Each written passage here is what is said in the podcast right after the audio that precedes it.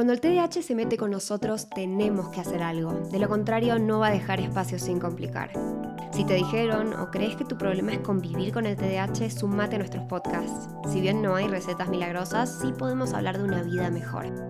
Bienvenidos a un episodio más de Espacio TDAH. Hola, Ma, ¿cómo estás? Hola, Luli, ¿cómo andamos? Muy bien, muy bien. De hecho, estoy muy contenta porque este es el primer episodio que se podría decir que grabamos al descubierto, porque la semana pasada anunciamos el podcast y eso nos dio la oportunidad de escuchar qué es lo que nuestros seguidores quieren eh, escucharnos hablar. Y uno de los comentarios me gustó mucho porque me hizo acordar a vos, porque un seguidor pedía si podíamos hablar del libro de Flow de Mihaly Csikszentmihalyi y yo sé que a vos ese libro te encanta. Qué bien lo dijiste, felicitaciones. Es estuve practicando, estuve practicando todo el día. Es difícil decir. Eh, confieso que ahí en, cuando leí la biografía estaba entre paréntesis cómo había que decirlo eh, y me resultó muy fácil después. Pero bueno, eh, qué bueno, me encanta. Bueno, gracias a la persona que ya hizo esa sugerencia, aparte porque me encanta Mijali, pero bueno, qué bueno. ¿Y qué te parece que hablemos de Flow? Bueno, yo quiero anticipar, porque quizás muchos de ustedes no conocen el libro y van a decir, ok, Luli y Nor flashearon que, de qué tiene que ver esto con el TDAH, pero seguime, seguime, yo te vendo este podcast, te lo estoy vendiendo, este episodio, vas a ver que te va a gustar, vas a ver que vas a aprender algo muy copado. Eh, pero bueno, eh, quiero que hablemos un poco sobre, primero quiero que nos cuentes, vos que sos más, más experta en el tema que yo, sobre qué es flow, como para que nos iniciemos en este mundo de Mihaly. Bueno, eh, vamos a empezar por cómo empecé yo, ¿no? Porque el déficit de atención es un poco lo que siempre dirige mi lectura y así voy vagando por distintos temas y empecé a leer eh, temas de motivación, porque de alguna manera Barclay decía, esto es un desorden motivacional, no atencional. Así llegué a un libro que tiene que ver con esto, ¿no? Con eh, la motivación, que es de un señor que se llamaba Pink, y él mencionaba a Mihaly, por supuesto terminé de leer el libro y llegué al libro de Mihaly Csikszentmihalyi. Eh, muy asombrada, porque un poco la motivación de leer ese libro era porque había escuchado, porque por supuesto me fui a buscar una conferencia de Mihaly para escucharlo primero, y había escuchado que él decía que una persona con déficit atencional no podía tener flow. Y yo dije, no, no, no, está equivocado. Este señor está equivocado porque yo tengo mucho flow, ¿sí? Ahora vamos a describir qué es flow. Claro, pero esto es la introducción necesaria para que entiendan por qué yo me motivo y para qué me motivo, ¿no? Entonces, acordate que nuestra, nuestra audiencia es impaciente. Por favor, contanos qué es flow. Estamos poniendo el contexto, porque yo tampoco a esa altura sabía lo que era flow. A ver si podemos entrar todos en sintonía a de Diana, como digo yo. Bueno, el punto es que este señor que me encantaba aparte, porque yo había trabajado en Chicago y ¿dónde hizo su investigación? En Chicago. Dije, qué grande. Se hizo la pregunta que nos hacemos todos. ¿Cuál fue? ¿Qué hace que la gente eh, se sienta feliz? Ok, el podcast se tornó modo filosofía. No sé si filosofía o van a decir, pero esto es como para ti. No, ¿qué te hace feliz? Dijo Mihaly Csikszentmihalyi a todo el mundo. Hizo una investigación y dijo, bueno, claramente vamos a elegir que las personas que van a contestar esto tengan cubiertas las necesidades básicas. Es decir, tengan una casa, tengan trabajo, tengan un dinero como para poder comer y para tener lo básico resuelto, ¿sí? Salud. Bueno, entonces cubierto eso, eh, lo que le llamó la atención en todo ese seguimiento que duró muchos años fue que las personas describían no algo material, que los hacía feliz, un auto, una casa, unas vacaciones, sino que lo que describían era una experiencia, eh, a la que él llamó experiencia óptima. Eso es flow. Esa experiencia óptima era estar en una situación en donde la persona tenía un objetivo, tenía un propósito y entraba en un estado en el cual fluía, se sentía como que el tiempo no pasaba, es más, se confundía con aquello que hacía, perdía noción del tiempo y esa tarea le, podía dar un feedback como constante, ¿sí? Entonces mantenía toda su atención en ese plazo y salía de esa experiencia como mucho más integrado, fortalecido, es decir, como con más energía. O sea, resumiendo, es un estado en el que las personas están como involucradas en una actividad donde nada más en el mundo pareciera importar más que lo que están haciendo. Exacto. Esto me suena. ¿A qué te suena? Y bueno, yo creo, viste, esta, esta palabra hiperfoco en el mundo del TDAH. Que, sabes que no me gusta, como abarca. Ya sé que no te gusta, ya sé que no te gusta, pero bueno, existe, lo vivimos, yo lo vivo, a ver, que agradezco que me toca una vez al mes para literal hacer el trabajo de, dos semanas en una tarde. Va a ser tema de otro podcast, porque yo voy a resumir un minuto solamente para corregir esto, para que, ojo, todos sepamos. Hiperfoco es una dificultad, es la dificultad de salir de un lugar. No es, una, no es una cuestión positiva, es estoy en un lugar y no puedo hacer el switch que debería hacer. ¿Sí? Entonces por ahí me quedo, sí, hiperfocalizada en mi trabajo, pero me olvidé de cenar, me olvidé de bañarme, no llamé por teléfono, nada. Entonces, la idea es la diferencia es que este estado de experiencia óptima es consciente. Ahí tenemos todo el punto. Hay una redirección que es autonómica. Las personas decidimos entrar en esta tarea y de hecho esto nos pone en un modo electivo. El modo electivo es la diferencia. Cuando nosotros entramos en el famoso hiperfoco sin que querramos, ¿no? Claro, porque, por ejemplo, a mí me pasa de escuchar que dicen, ay, el hiperfoco es el superpoder del TDAH. ¿Qué superpoder? Me estás cargando, o sea, de golpe estaba trabajando y ahora estoy investigando sobre la arqueología maya eh, eh, en YouTube hace tres horas y no paré de investigar sobre ese tema. Y no, no me divierte, la verdad, me encantaría poder elegirlo. La vez que me pasa con mi trabajo estoy chocha, pero cuando me pasa con las ruinas mayas y mañana tengo una fecha límite y no está muy bueno. Absolutamente cierto. Lo que pasa es que lo que describe Mihaly es que evidentemente, y ahí sí entré en razón y dije, bueno, después de leer tu libro, tenés razón. Yo puedo entrar en flow porque estoy medicada.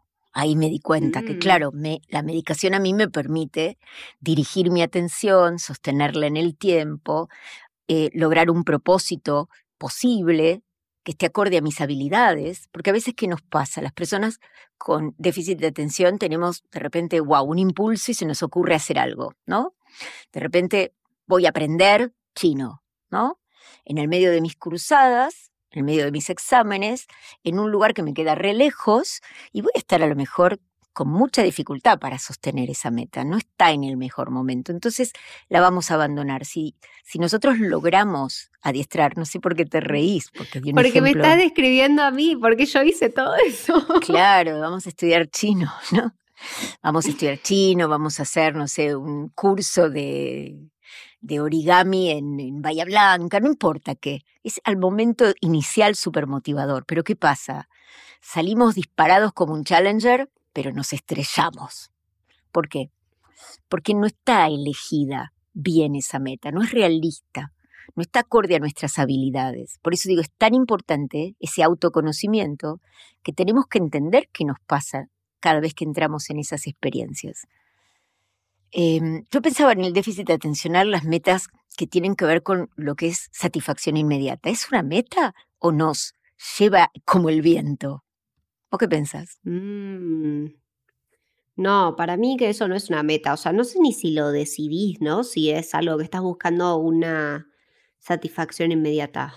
Claro, entonces una de las cosas muy importantes es como Mihaly diferencia que es algo placentero de algo que nos da esa sensación de felicidad de la, de la experiencia óptima. Eh, algo placentero está ligado a la satisfacción de estas necesidades que son para preservar la especie, sexo, comida, también poder. Entonces todas esas cuestiones están ligadas a una experiencia que, que por ser placentera es transitoria. Es transitoria. A diferencia de la experiencia esta óptima del flow, que no es transitoria, nos deja una sensación de como de completud, de satisfacción. ¿sí? En cambio, la sensación placentera nos deja más avidez, quiero más, quiero más, ¿no? Por eso decimos las conductas más compulsivas. Y es muy interesante porque nuestro cerebro, cuando no está en flow, y esto para las personas con TDA, para saberlo claramente, siempre decimos mi cerebro no para de funcionar como un caos. Por eso muchas personas describen, cuando estuve medicado, paró la radio. Mi cabeza se cayó, ¿no? Como si hubiera hablado, se cayó. Estuve en calma. Porque paró esa entropía, ese caos de cerebro. Entonces es súper importante entender cómo nos perturba tener un, ondas cerebrales permanentes en nuestro cerebro que hacen ruido y que no nos permiten estar en donde queremos estar. Entonces, fíjate qué importante es esto. Para entrar en flow necesitamos elegir un propósito. Elegir significa tener la libertad de todo aquello que me redirige desde el exterior. Yo tengo que poder pensar en un propósito más largo, a largo plazo, no en algo inmediato.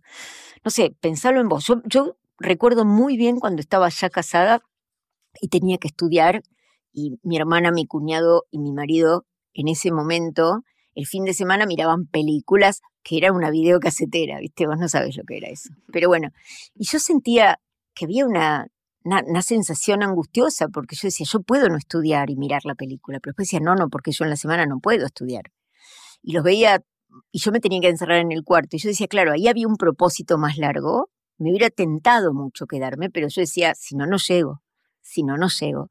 Entonces, esa disciplina de decirle que no algo placentero, porque hay un propósito más grande, es un poco lo que nos ayuda a entrar en esas experiencias, ¿no? La disciplina, la perseverancia, eso que siempre hablamos del pape, perseverar, ¿no? Hacer algo que, digamos, sé que es lo correcto, lo voy a hacer.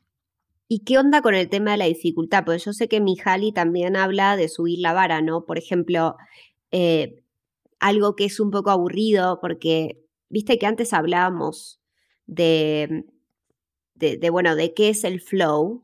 Y Mihaly dice que para tener flow, y creo que lo pasamos un poquito por arriba, necesitábamos una meta clara, ¿sí?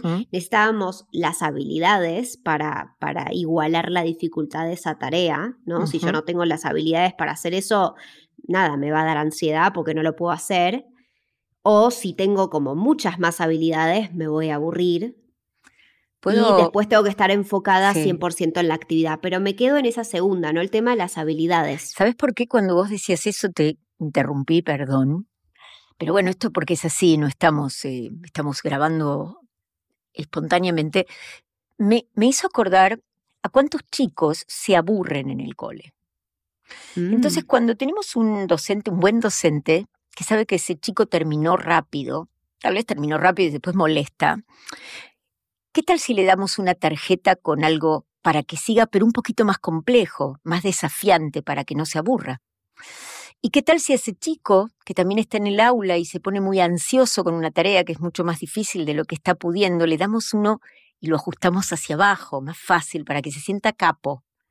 como decía Helen, que se sienta un capo. Entonces, qué importante que es que el docente o los papás acompañando a ese niño, estemos como modificando en el entorno, bajando o subiendo el desafío para que pueda desarrollar las máximas habilidades sin desmotivarse, ¿no? Tal cual.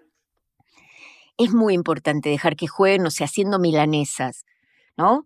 Pero para eso tenemos que lograr que eh, por ahí no pase nada si tiran el pan rallado, porque a la edad de chiquitos lo van a hacer. Si le, los, retamos porque lo hacen, le vamos a poner mucha ansiedad. Entonces, podemos aprender flow, a eso quiero llegar. Podemos mm. aprender porque Mijali dice que las personas con déficit de atención. Yo después me amigué con Mijali porque me encanta su psicología positiva. Y aparte porque después hubo mucho derrotero, ay, no podemos ser siempre felices. No, pero Mijali no dice eso. Michele claramente dice que el universo no viene para darnos experiencias positivas o negativas, simplemente es indiferente.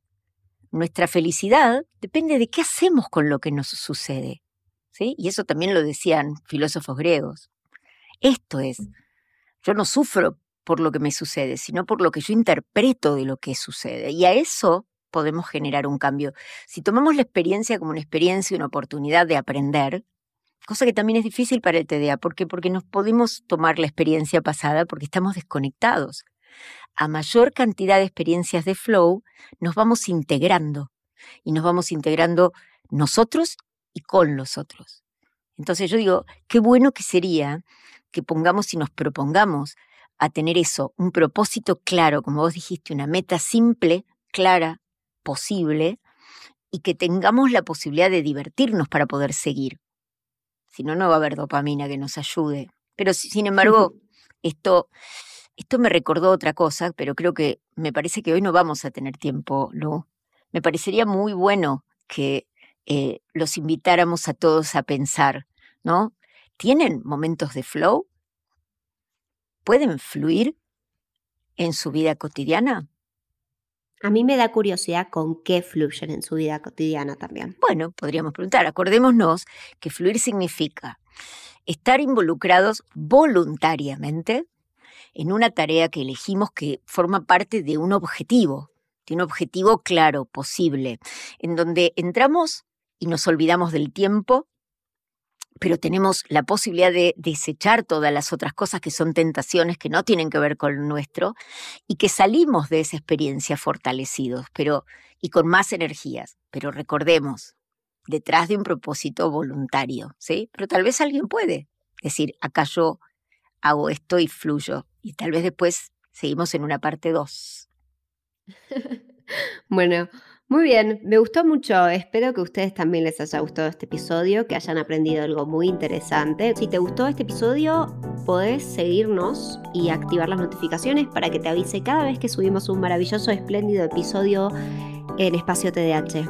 Gracias, Ma. Gracias, Lu.